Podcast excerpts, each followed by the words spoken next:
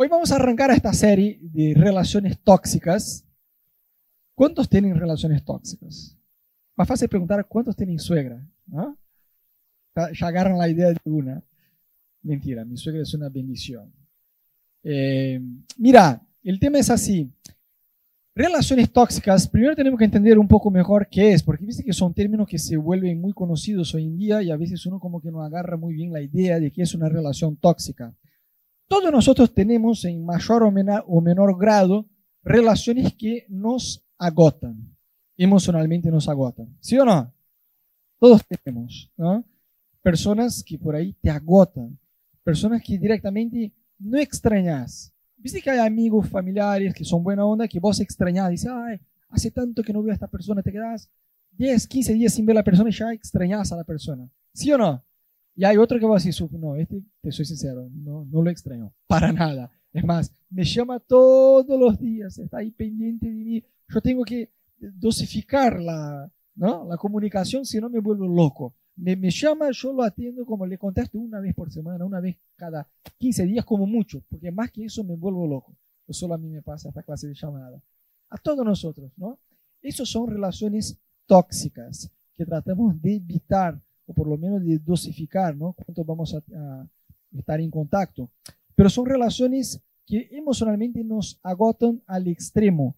Y son relaciones, para definir de una forma prolija, que es una relación tóxica. Es una relación no saludable. ¿no? Fíjate que vos hablas con un amigo, che, quiero empezar a emprender un negocio. Y hay dos clases de personas, las saludables y las tóxicas. El que es saludable te va a incentivar, che, dale con todo, genial tu idea, vamos, ¿no? Como que te va vas a salir de ahí motivado a emprender. Y hay una otra categoría de personas que es la tóxica. Así, no, olvidate, en Argentina, con este gobierno, con la inflación, no olvidate, eso te va a recontra mal. Y vos ahí salís en cinco minutos de la conversación con la persona, tenés la sensación que tu batería, como si fuera la batería de un celular, ¿no? Que se te agota así, ya estás en rojo. Ah, en una charla de cinco minutos con alguien, ¿no? O en el trabajo, vos estás hablando con alguien y te tira abajo con ese tema, ¿no? Entonces, son relaciones tóxicas. Y eso pasa no solo en parejas, porque si vos pones en Google, vamos a utilizar el término correcto para hacerme pinta de milenio, si googleas relaciones tóxicas, te va a saltar relaciones tóxicas de pareja, relaciones tóxicas, pero todo relacionado a matrimonio, noviazgo, ¿no? Relación hombre y mujer. Pero relaciones tóxicas no, no pasan solamente con parejas, sino con amistades, eh, en la familia, en el trabajo y, ¿por qué no?, en la iglesia, también pasan relaciones tóxicas. No deberían, pero pasan. ¿Y por qué nosotros vamos a hablar de eso? ¿no? ¿Por qué vamos a hablar hoy de relaciones tóxicas? Por tres razones. Porque quizás vos te encontrás hoy en día viviendo una relación tóxica. O si no, que vos no estés, para que no entres a una relación tóxica, te lo aseguro que no quieres entrar en este lugar. Y por último, para que ayudes a alguien que por ahí se encuentra con este problema. ¿no? Ahora, está bueno aclarar, porque como yo decía, fíjate que el tema de relaciones tóxicas es algo que, se hizo muy conocido hoy en día, ¿sí o no? Si googleas vas a encontrar un montón de términos relacionados a relación tóxica. Y viste que si vos vas a Google y pones un término ahí, te saltan sugerencias, ¿no? ¿Cómo? ¿Cómo cocinar? ¿Cómo eso? ¿Cómo el otro? Te salta un montón de cosas. Estas sugerencias se dan acorde a las búsquedas que hay. O sea, no te va a saltar una sugerencia de algo que casi no hay búsqueda. ¿Se entiende? Entonces, si vos pones relaciones tóxicas, vas a ver que hay un montón de sugerencias con mi padre, con mi madre, con mi jefe, con el vecino, con el perro del vecino, con de, todo. Relación tóxica hay de todos lados. Y es un término que se hizo muy conocido, es un término que se hizo muy famoso. Eh, pero eso es igual que el bullying. Viste que hace unos años empezaron bullying, bullying, bullying, bullying. Chicos, el bullying siempre existió. Mi niñez lo probé un montón. Desde que el ser humano es ser humano, existe el bullying. Y con el tema de relaciones tóxicas es igual. Ahora pusimos un nombre cool, relaciones tóxicas. Pero nada más es que relaciones donde no hay madurez para desarrollarlas, según, eh, según la palabra de Dios nos enseña. Pero relaciones tóxicas está bueno aclarar que no es solamente una relación donde hay conflicto. Porque una relación donde no hay conflicto no es una relación. ¿Se entiende? Que, haya conflicto no quiere decir que es una relación tóxica. Hay parejas que por ahí pelean y dicen, ay, tenemos una relación tóxica. No, tu mujer está de mal humor nada más, está en un mal día. qué sé yo, estás enojado, te despertaste mal, qué sé yo. Hay conflictos, esa es parte de la vida. Yo le decía a Anita que en nuestra vida matrimonial básicamente se resumía que yo prende el aire acondicionado y a los 30 segundos después ella lo corte. Porque yo tengo calor, ella nunca tiene calor. Podemos estar en el desierto, 50 grados, no va a tener calor. Viste que se casó Flor y Chris, eh, se casaron creo que fue en enero, ¿no? En enero fue, ¿no? Un calor, pero tremendo el día que hizo el calor y, y, nos fuimos de acá de Buenos Aires a Bragado y hacía literalmente ahí marcaba, ¿no? En el termómetro en el auto, 38 grados. Yo con el aire acondicionado a full, ¿no? Por supuesto, un viaje de dos horas y media, tres horas hasta Bragado con un calor. Y Anita fue con la mayo, no, no, no, no. Dice que ahora salimos de casa. Si querés subir, agarrar cinco, cinco mantas, pero el aire acondicionado hoy no se toca. Entonces, conflicto es parte de la vida matrimonial, es parte de nuestro día a día, eso es normal. Sin embargo, relaciones tóxicas, yo creo que la gran diferencia es que estos conflictos no se resuelven. Te cuesta resolver, porque el otro lado nunca cede, ¿no? Entonces, vamos a ver juntos algunos síntomas de relaciones tóxicas para identificar si por ahí tenés o no. Porque sabés que un gran problema, que la mayor parte de las personas que viven una relación tóxica no se da cuenta de eso. No se da cuenta de eso. Y los pocos que perciben no saben cómo manejar la situación, no saben cómo salir de una relación tóxica. Entonces vamos a ver juntos algunos síntomas. Relación tóxica es una relación donde vos sentís miedo. Tenés miedo a cómo el otro va a reaccionar. Si el otro se va a enojar, tenés miedo de estar a solas con la persona. Es una relación donde constantemente hay amenazas, ¿no? Que la persona sabe un secreto de tu vida, como los políticos ahí, ¿no? Se manejan, algo así. Y la persona como que te amenaza, no, mira que si vos haces eso, yo voy a contar a fulano eso y el otro, ¿no? Y está tratando de manipular. Hay amenazas constantes, ¿no? Hay celos celos extremos, más poderoso que de un adolescente enamorado. ¿no? A veces pasa eso en las relaciones tóxicas. Jamás, déjame decirte eso con amor, pero es verdad, jamás una persona que de verdad te ama y te respeta te va a decir algo como, vos elegí, o yo o tu familia. Jamás, jamás, jamás. Porque no existe esa inmadurez de elegir o uno u otro. Eso no existe. ¿no? Jamás una persona que de verdad te ama te va a decir, o no tus papás o yo. Por supuesto, si vas a vivir en la casa de tus suegros, ahí eso ya es otro tema, ¿no? Pero por supuesto, si vas casada, tenés tu casa, tenés tu mínimo de privacidad. Jamás alguien te va a decir eso, eso no está bien. No, eso es eh, solo eh, un síntoma de un, de un celo, de celos extremos. Hay manipulación. Manipulación es el día a día de una relación tóxica. Y de vuelta, muchos no se dan cuenta de eso. Con Anita hemos ayudado una y otra vez distintas parejas y yo me acuerdo de una historia específica donde la chica, eran casados, ¿no? Y la chica era, no era tóxica, era recontra tóxica, ¿no? No podía respirar el aire a dos metros de ella, ¿no? Porque ya te contagiaba, era una cosa así tremenda. Y la chica en un momento decía al marido, se iba al balcón y decía, si vos no me pagas un viaje a París, me tiro por la ventana. Ah, si soy yo, bueno, tranquilo, salta que por, por París, tómatela, está loca, ¿no? Pero eso es una manipulación. Yo me tiro por la ventana si no me pagas un viaje a París. ¿Y que el marido hizo? Pagó el viaje a París.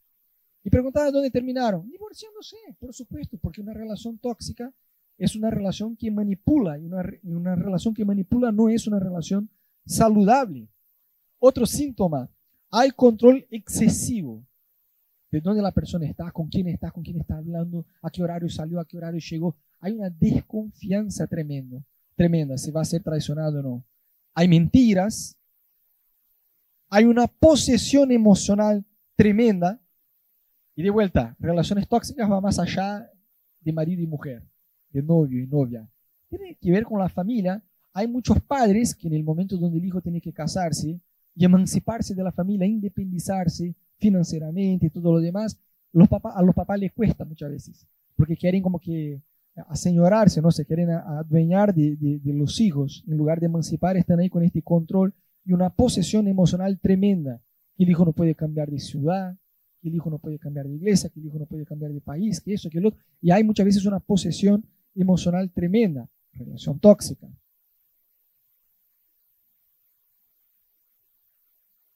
o si no hay respeto por tu privacidad, ese es otro síntoma de una relación tóxica.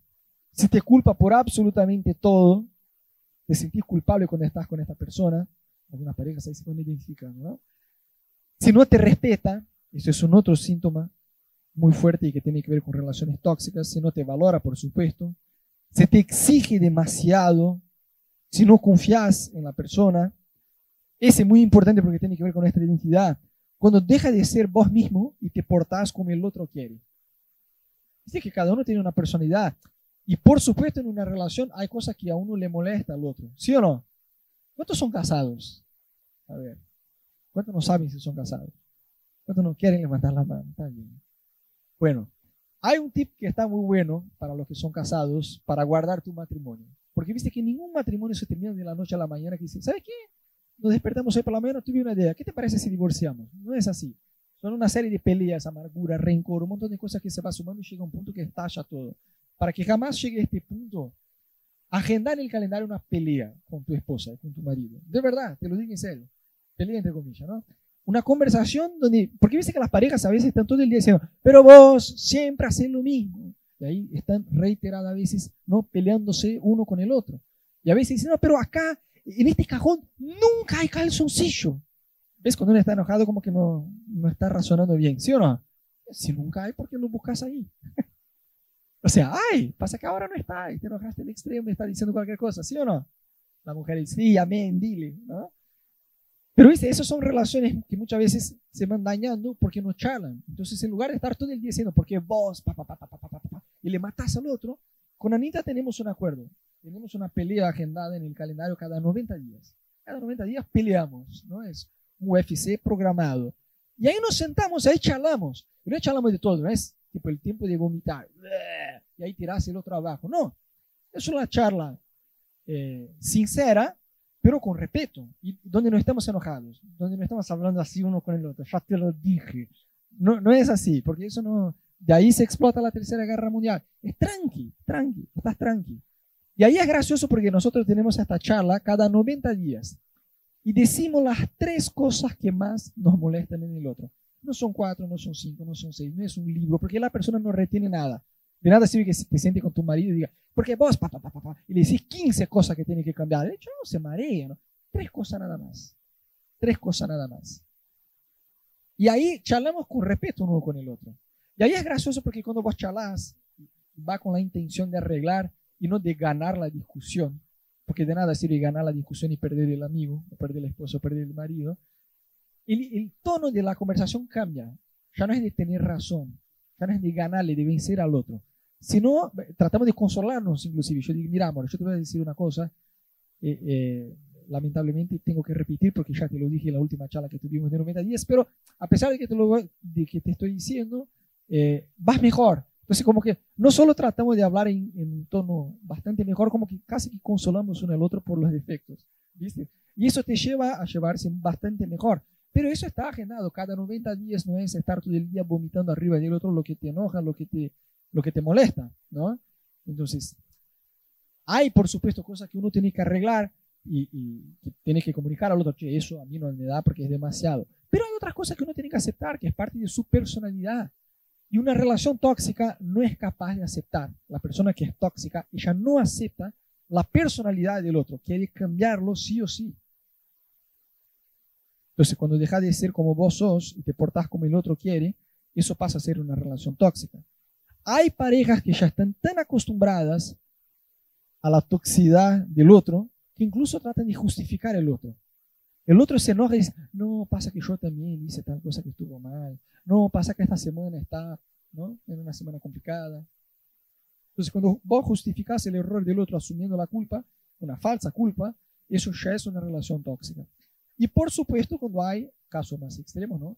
Agresión física, verbal, sexual, incluso psicológica, es una clara señal de relación tóxica. Y lo contrario es una relación sana. ¿Qué es una relación sana? Cuando no tengo miedo del otro, cuando puedo ser yo mismo, cuando resolvemos las cosas de forma pacífica, aunque a veces tarde, aunque haya conflicto, pero tranqui, no nos, no nos, faltamos con el respeto uno con el otro. Y donde, por supuesto, hay respeto, ¿no?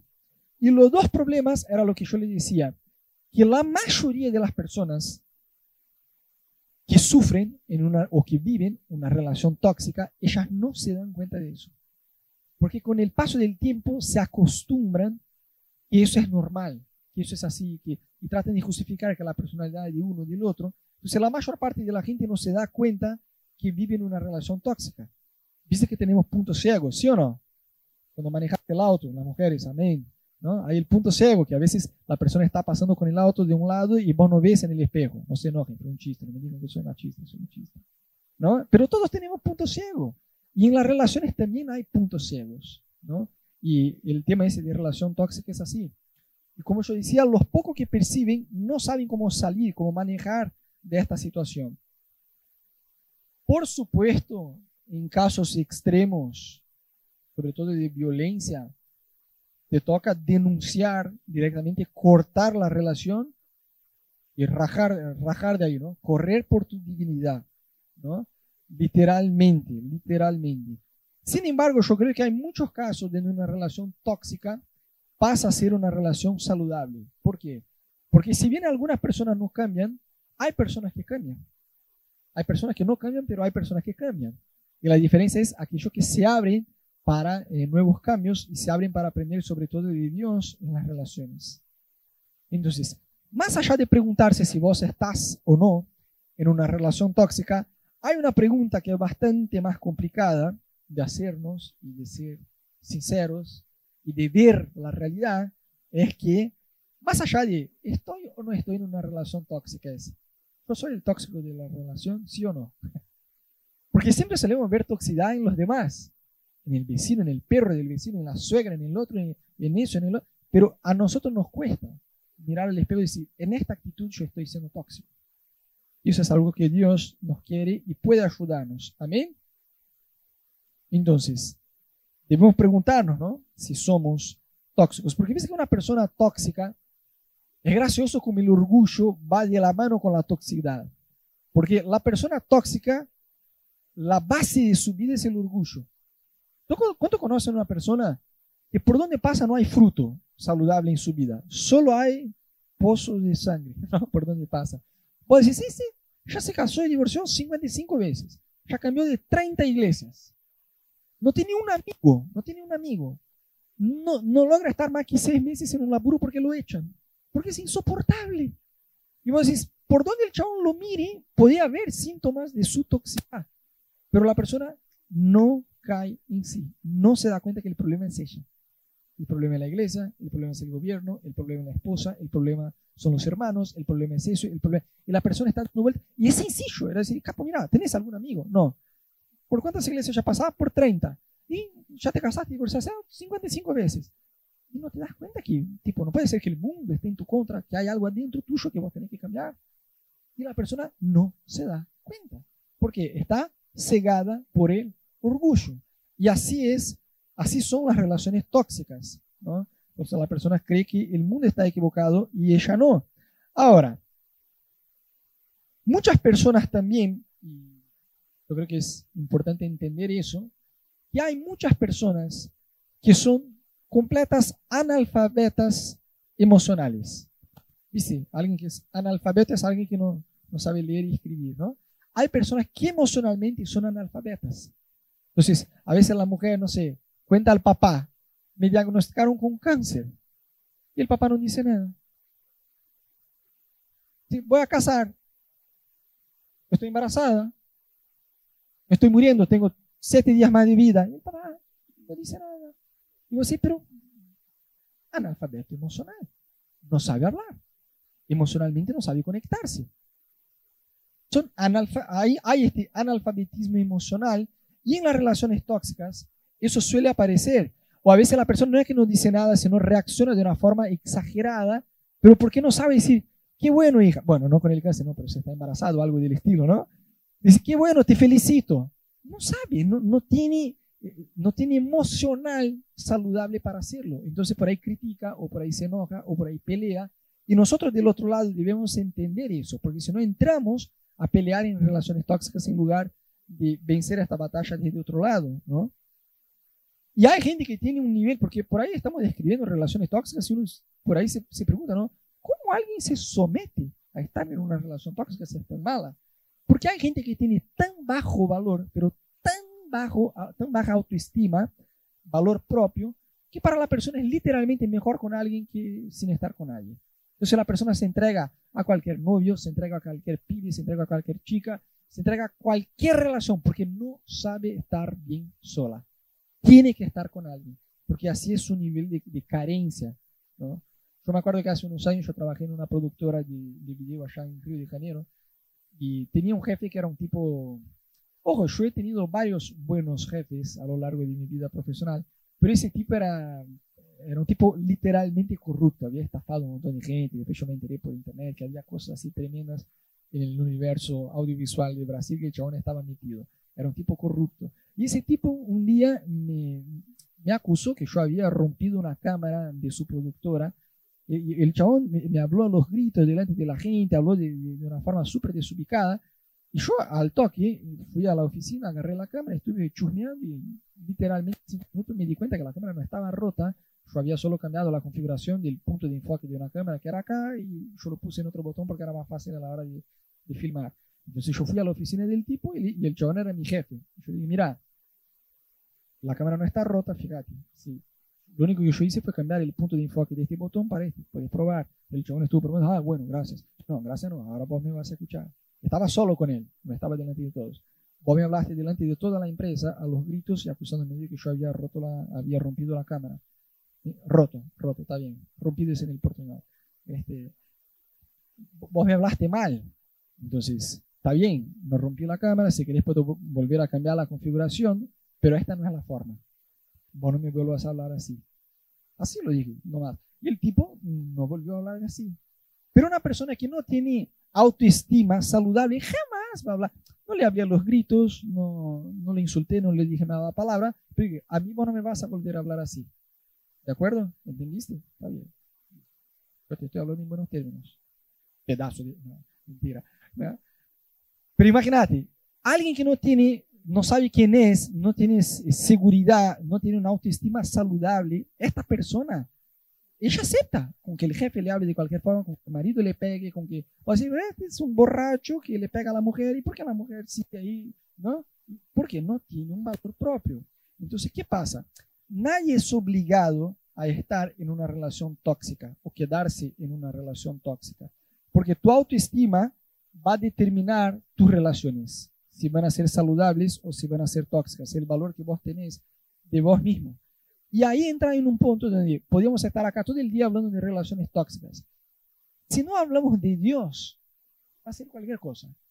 Porque este valor propio, esta autoestima saludable, esto no te da una psicología popular, dichos populares y pensamiento positivo y vamos adelante, vamos que se puede. No, eso no sirve para nada, ¿no? Eso no va a resolver tus relaciones tóxicas. Entonces, antes de tener relaciones extraordinarias con otras personas, vos tenés que tener relación, una relación extraordinaria con quién? Con Dios.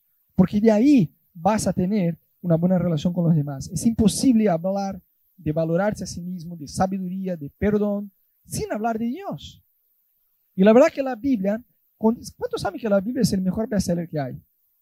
Es el libro más leído, más vendido, más traducido y más perseguido de la historia. Y eso hace años y años y años y años. Gente, eso por sí solo, por más que vos seas un ateo, ¿está bien? Te lo digo con todo respeto, pero por más que vos seas ateo y se, te consideres un tipo cabeza abierta, está bien, puede ser cabeza abierta, pero no a punto que el cerebro se te caiga. Pensá, porque un libro que es el libro más leído, más vendido, más traducido y más perseguido de la historia, eso por sí solo, por sí solo, ya es algo inexplicable inexplicable. Mínimamente debería despertarte la curiosidad de por qué la Biblia es el libro más leído, más traducido, más perseguido y más vendido de la historia. La Biblia contiene dichos, historias, poesías, cartas, biografías, cuentos, leyes, música, dichos, profecías. Te aseguro que vos podés cometer un suicidio intelectual leyendo cualquier otra cosa, menos la Biblia. Porque la Biblia es la palabra de Dios, lo creas o no. Entonces la Biblia es muy clara en decir que Dios te ama a punto de que entregó su único hijo Jesús para morir por vos en la cruz. Así es el valor que vos tenés. Quizá vos creciste en una familia que no te supo valorar, quizá tuviste papás que no supieron valorarte, pero déjame decir en esta mañana que Dios no es solo que Dios te valora, Dios te ama a punto de que se entregó por vos. A mí me encanta un verso que está en Romanos 5.8 que dice así, que Dios prueba su amor por nosotros, por el hecho de que Jesús vino y murió por nosotros en la cruz cuando todavía éramos pecadores. Dice que la religión te enseña a limpiarse para presentarse bien ante Dios, y eso es imposible. Si seguís una religión, te vas a cansar. Yo no sigo una religión, yo sigo a Jesús. Religión, yo siempre hago el chiste que es igual a un equipo de fútbol. La esencia es lo mismo, 11 pibes corriendo detrás de una pelota. La religión, por la religión, puedes cambiar el nombre que quieras, de una a otra. Es un intento del hombre buscar a Dios. Religión es el hombre buscando a Dios. El Evangelio de Jesús es Dios buscando al hombre. Es algo totalmente distinto. Y yo te quiero decir en esta mañana que Dios te busca. Dios no quiere solamente que vos seas parte de una iglesia. A Dios no le interesa que vos tengas o no una religión. A Dios le interesa que vos tengas una relación personal con Él. Que vos conozcas a Jesús de verdad. Yo siempre digo que muchos conocen la historia de Jesús, pero pocos conocen el Jesús de la historia. Son dos cosas totalmente distintas. Puedes pasar tu vida recitando la historia de Jesús, pero sin conocer el Jesús de la historia. Sin que Él te hable, sin que Él se manifieste en tu vida, sin que lo escuches, sin que lo conozcas. Y la Biblia no dice solo que Dios tiene amor, sino que Dios es amor. Y eso es muy distinto porque si vos decís, Rodo, dame una botella de agua, te la doy. ¿Por qué? Porque la tengo. Pero una vez que no la tengo, por más que vos me pidas, Rodo, dame una botella de agua, no tengo cómo fabricarla. Pero si, si yo soy, ahí vamos a entrar en una parte un poco más filosófica de la cosa. Si yo soy una botella de agua, nunca me va a faltar agua para darte. ¿Me explico? Entonces, a mí me encanta que la Biblia dice no solamente que Dios tiene amor, sino que Dios es amor. Y el perfecto amor echa fuera todo miedo. Si vos de verdad conoces a Jesús, es imposible que vivas bajo la nube del miedo. Porque Él es amor. Y Él es perfecto amor. Y el perfecto amor echa fuera todo miedo. Es imposible que tenga que estar tomando pastilla para dormir porque tenés depresión, eso y el otro. Porque si vos realmente conoces a Jesús, esta fuente de vida va a estar sobre tu vida. Si yo agarro acá, no sé, la tabla de energía acá del auditorio con las manos mojadas y con los cables ahí abiertos y meto la mano y me gano un choque, ¿cómo voy a reaccionar? Mm, qué calorcito hermoso. No, me va a sacudir el cuerpo. Voy a temblar, ¿sí o no? Se va, se va a recontra notar que estoy agarrado a los cables, ¿sí o no? Lo mismo pasa. Cuando vos de verdad conoces a Jesús. Yo no te estoy hablando de pertenecer a una religión o venir a la iglesia. Es mucho más que eso. Dios no nos llama a ser calentadores de sillas profesionales domingo tras domingo, sino de conocer a Jesús, de tener una relación personal con Él. Eso marca toda una diferencia.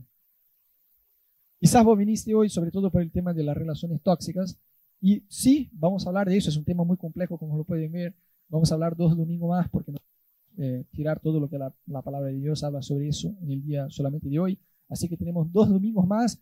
Pero déjame decirte que yo creo que la principal razón por la cual vos estás hoy, a pesar de que viniste por las relaciones tóxicas, yo creo que hay una invitación de Jesús a que de verdad vos lo conozcas. De que vos sepas que vos sos amada, de que vos valés, que vos valés el sacrificio de Jesús en la cruz. Quizás te dijeron, vos sos cualquier cosa, vos no sos cualquier cosa. Jesús te ama a punto de que se entregó por vos en la cruz. Y hoy en día se habla de amor, de, muchas cosas, ¿no? Horóscopo, yoga del amor, no sé qué del amor, cualquier, cualquier pavada se habla hoy en día de amor. Pero la Biblia da una descripción clara de quién Dios es. Yo quiero leer con, con vos. Fíjate lo que dice 1 Corintios de 4 a 7, 13 de 4 a 7. Es una descripción del amor. Y ahora, ya vamos a leer juntos. Teniendo en cuenta que la Biblia dice que no solamente Dios tiene amor, sino que Dios es amor, vamos a hacer lo siguiente. En lugar de leer el amor es no sé qué, vamos a leer con la palabra Jesús. Vamos a poner el nombre de Dios ahí. ¿no? En lugar de decir el amor es, se la dice que Dios no solamente tiene amor, sino que es amor. Vamos a leer con el nombre de Jesús. ¿no? Jesús es paciente y bondadoso. Jesús no es celoso ni fanfarrón, ni orgulloso, ni ofensivo. no exige que las cosas se hagan a su manera, no se irrita ni se lleva un registro de las ofensas recibidas. Jesús no se alegra con la injusticia, sino se alegra cuando la verdad triunfa. Jesús nunca se da por vencido, jamás pierde la fe, siempre tiene esperanza y se mantiene firme en toda circunstancia. El texto sigue teniendo sentido, ¿sí o no? Aún más sentido. Porque Dios es amor, no solamente tiene amor. Amén. Bueno, te quiero invitar ahí en tu lugar a que te ponga de pie un cachito. Ya estamos por terminar, pero me gustaría orar con ustedes, orar por ustedes.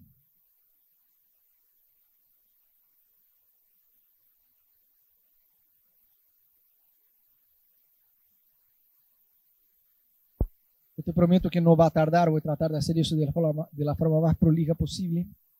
Pero me gustaría pedirte que ahí en tu lugar tranquilo, nadie va a tocar tu cosa, nadie te va a robar. Cierra tus ojos un poquito, ahí en el lugar donde estás. Abrí tus manos.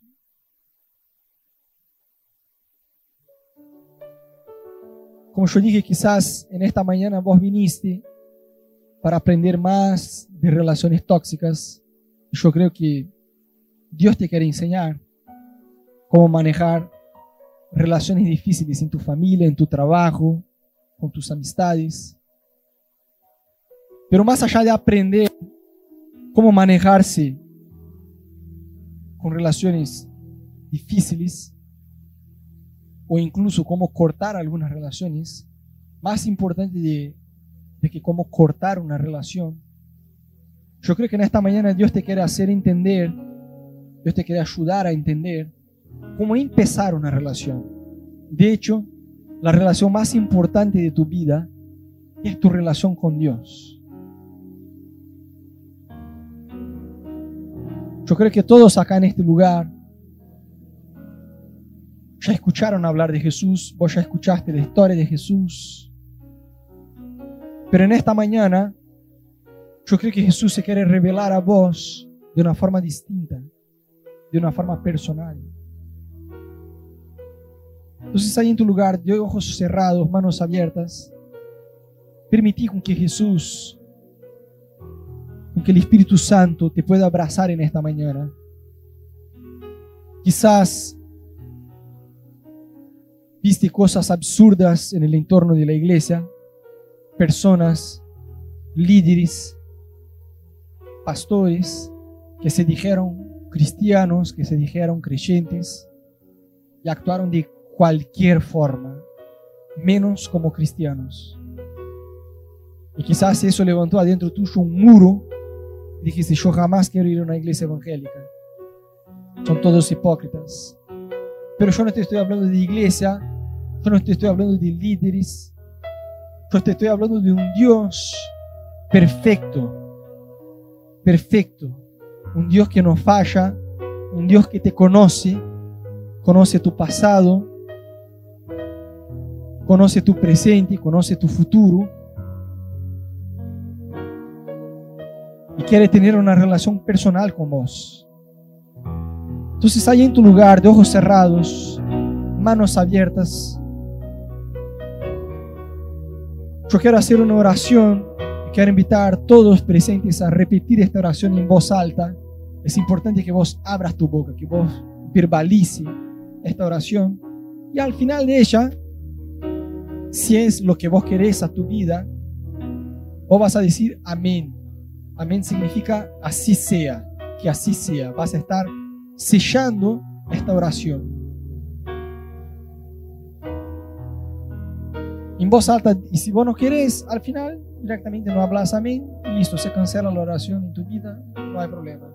Pero yo te quiero invitar ahí en tu lugar de manos abiertas, ojos cerrados, todos digan en voz alta conmigo así, Señor Jesús, en esta mañana yo reconozco que te necesito. Yo reconozco que soy pecador.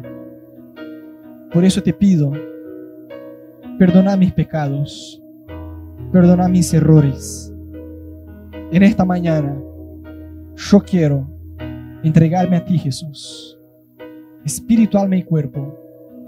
Yo me entrego a ti, Jesús. Rompe de mi vida todas las tinieblas toda confusión, toda carga emocional, te la doy, Jesús. Toda tristeza, toda pérdida no superada, yo te entrego, Jesús. Todo pensamiento de suicidio, yo rechazo ahora y te entrego, Jesús. Y yo te pido, guarda mis pensamientos, guarda mi mente, porque yo creo que una nueva historia arranca hoy en mi vida. En el nombre de Jesús. Y vos crees, dile amén. Aún de ojos cerrados ahí en tu lugar. Si vos hiciste esta oración hoy por primera vez, levanta una de tus manos bien alto.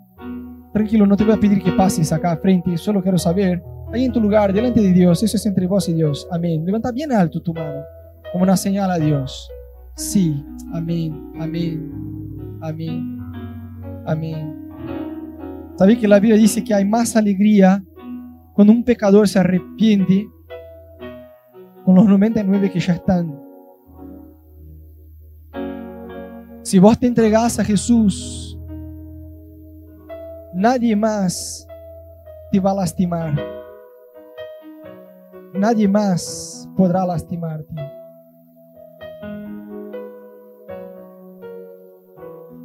Dios quiere empezar una historia nueva en tu vida.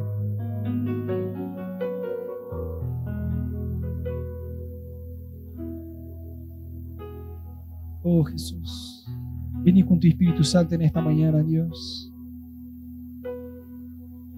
Yo creo que hay personas acá en esta mañana, en las últimas semanas, tuviste luchando con pensamientos suicidas.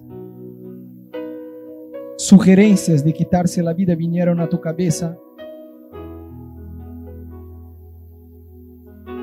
Y el Espíritu Santo quiere quitar estos pensamientos de tu cabeza.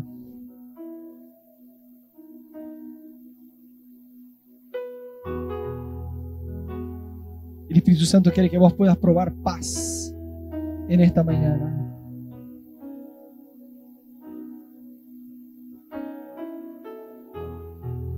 Oh Jesús.